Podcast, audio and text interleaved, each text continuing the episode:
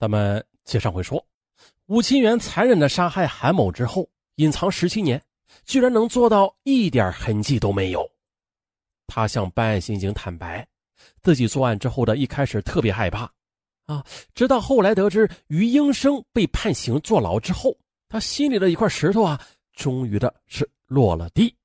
可是啊，当他听说于英生被宣布无罪释放，哎呦，他又惶惶不可终日。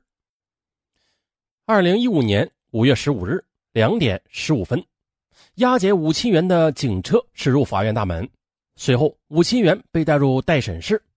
而此次出庭接受审判，结果是武清源从二零一三年十一月二十七日被捕之后的第一次公开出现在公众面前。本次宣判中，旁听宣判的还有被冤枉的于英生和真正的凶手武清源的家人。这时的被冤枉的于英生。他表情凝重的走上法庭，坐在附带民事诉讼原告人的位置上。他身穿土黄色的休闲衬衫、蓝色的牛仔裤，啊，尽量的使自己显得年轻。可是啊，再黑的染发剂也没有能够盖住他那双鬓的白发。这时，法警将真凶武清元押上了法庭，而于英生他几乎没有用正眼看这个杀害他妻子、害他坐了十七年冤狱的凶手。啊，对于今天的于英生，他等了十九年。在法庭上，经审理查明，被告人武清源原系安徽省蚌埠市公安局交警支队中区大队一中队的民警。一九九六年下半年的，武清源通过朋友认识了被害人韩某，并且对其心生好感。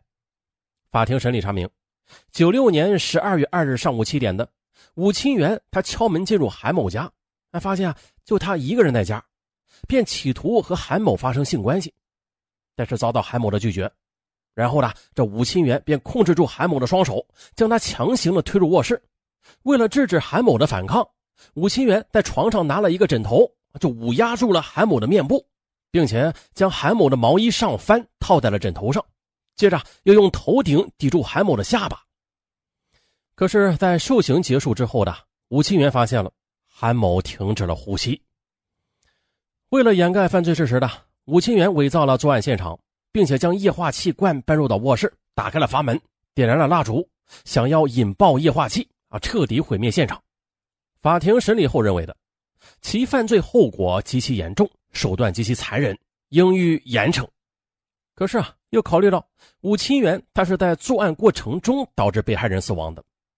也就是说的，没有证据证明其实施了独立的杀人行为，因此法庭没有认定吴清源犯故意杀人罪。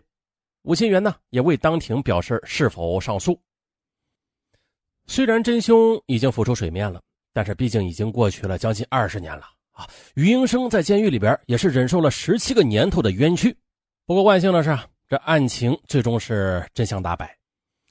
那咱们再来回顾一下他的漫长的上访路吧，啊，还有他的赔偿问题。一九九七年的 DNA 的鉴定技术啊，已经应用到我国的刑事侦查活动当中了。不过啊，受到当时的条件所限，这项技术并没有得到普及。而这项技术具有较强的客观性和科学性，但是啊，作为司法证据，DNA 鉴定的结果啊必须是经过查证属实才行。据事后于云生回忆了，在法庭上呢，控方认为呢，被害人内裤上的他人的精子虽然不是于英生的吧，但是啊，它很有可能是来源于一只他人用过丢弃的避孕套啊，被于英生捡回来了，哎，用来做伪装犯罪现场。于英生表示啊，这又不是萝卜青菜，我找用过的避孕套，啊，这哪能说找就能找得到呀？一九九八年四月七日的。蚌埠市中级人民法院作出判决，经查，公安机关的主审人没有逼供、诱供的情况，于英生犯故意杀人罪成立，判处死刑，缓期两年执行。于英生当庭啊，便提出了上诉。到了一九九八年九月十四日，安徽省高级人民法院对于英生的上诉又作出裁定了。裁定认为呢，原审判认定于英生故意杀人的部分事实不清，证据不足，发回重审。蚌埠市中级人民法院呢，于是便重新审理了于英生的案子。在法庭上，辩护律师再一次提交了 DNA 的鉴定报告啊，提出了无罪辩护，但是法庭依然没有采纳。一九九九年九月十六日，蚌埠市中级人民法院作出判决，于英生犯故意杀人罪成立，判处死刑，缓期两年执行。啊，这与一年前的判决一致。到了两千年五月十五日，啊，安徽省高级人民法院第二次对于英生的上诉进行了裁定，裁定再次认为原审判决事实不清，证据不足。裁定还着重强调了。作为原判的主要证据，被告人有罪供述存在的前后矛盾和不稳定的情况不具有确定性，啊，并且这个情况得不到现场勘查等证据的印证，证据上存在矛盾，疑点不能排除，故撤销原判决，发回重审。两千年十月二十五日的蚌埠市中级人民法院第三次作出判决，于英生杀人罪名依然成立。哎，不过的啊。将刑罚从原先的死刑缓期两年执行，改为了无期徒刑。在接到于英生的第三次上诉之后的安徽省高级人民法院开庭审理了此案，辩护方再一次的向法庭提交了 DNA 的鉴定报告。二零零一年七月一日，安徽省高级人民法院作出终审裁定，驳回上诉，维持原判，于英生犯故意杀人罪成立，判处无期徒刑，立即生效。啊！经过多次审理，于英生最终还是被判有罪，他便开始了他漫长的刑期了。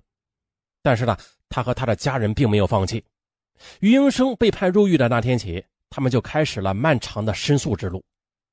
入狱后的于英生，他一开始是很灰心的，他有些想不明白，为什么自己会蒙受这种不白之冤呢？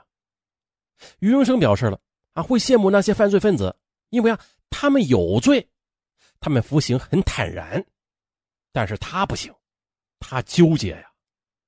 一是因为他没有犯罪，但是却要接受有罪人的惩罚；其次，他含冤入狱，家里的妻子被杀，丈夫在这里关着，儿子没人照顾，成了一个孤儿，双重的折磨，不应该说是多重的折磨，多重的纠结。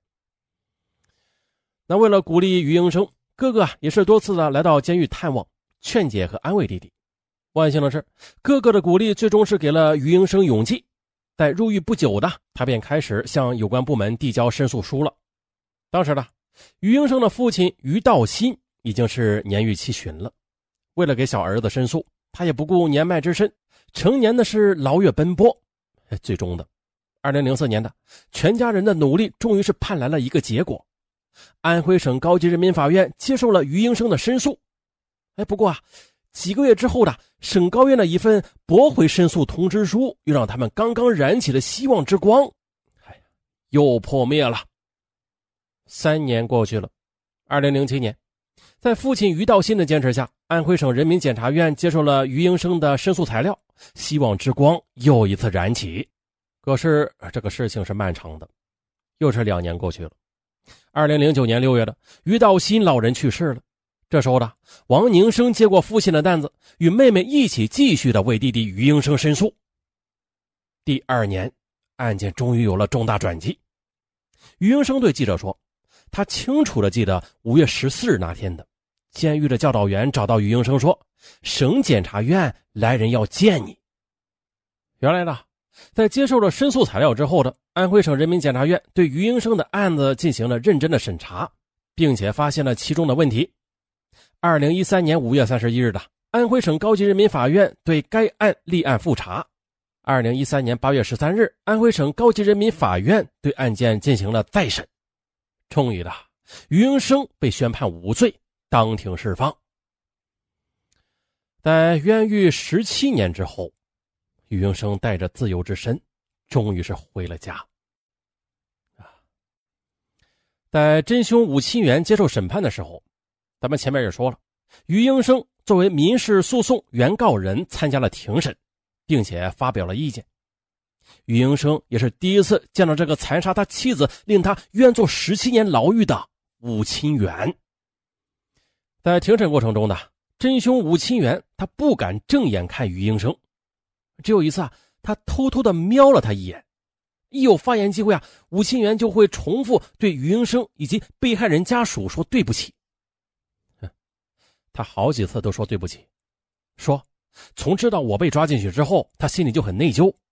但是现在说声对不起还有用吗？啊，把人杀了道个歉就完事了。这是余英生后来跟记者说的。最终呢，法院认为，被告人武清源的行为构成强奸罪，其犯罪后果极其严重，犯罪手段极其残忍，犯罪行为极其严重，依法予以严惩。判处被告人武清源死刑，剥夺政治权利终身。对余英生及其亲属提出的一百四十七万元的民事赔偿的请求，法院判处武清源赔偿五点二万余元。啊，那对于这个国家赔偿啊，这个本案中没有说明，尚文呢也无从得知。不过，余英生无罪释放之后的领到了国家赔偿，蚌埠市有关部门也恢复了他的公职身份。现在啊，他是蚌埠市民政局的一名干部，从事救灾福利工作，他的生活也基本上恢复正常了。平常喜欢骑车，更多时间呢陪伴亏欠了十几年的儿子。好了，最后再道一句，欢迎回家。好了，本案完，咱们下期再见。结尾处，尚文再跟大家说一件事儿，嗯，最近的。呃，淘宝抢红包那个口令变了，变成上文大红包了啊！不是以前那个口令，还带个密码什么的，没有啊，这就直接是上文大红包五个字大家打开手机淘宝啊，不是京东啊，这个是淘宝。京东那个是搜索大舌头上文是吧？啊，对，京东那个没有变啊，还是大舌头上文。咱们今天说的是淘宝，这个是打开淘宝搜索上文大红包啊，不要跟京东的弄混了啊！打开淘宝。搜索“上文大红包”五个字啊，就能蹦出隐藏的红包、购物红包、无门槛的抵现金红包。嗯，当然是不是百分之百中，大概是百分之七十的几率。抢到的红包有优惠券不算啊，就是无门槛的红包，它会标有“无门槛”三个字对，就那样的红包最好，其他红包啊，大家可以视而不见，因为只有无门槛的红包是一点套路都没有的。那些什么优惠券呐。你得购买够多少东西才能抵？这个无门槛，它不用。好，你哪怕买一块钱的东西，它哈都可以抵现金。嗯，从今天一直到六月十八，每天一搜上文大红包啊，每人都有一次的机会中得无门槛红包，到时候可以叠加起来使用，都是可以的。好，祝大家好运！打开淘宝搜索上文大红包，拜拜。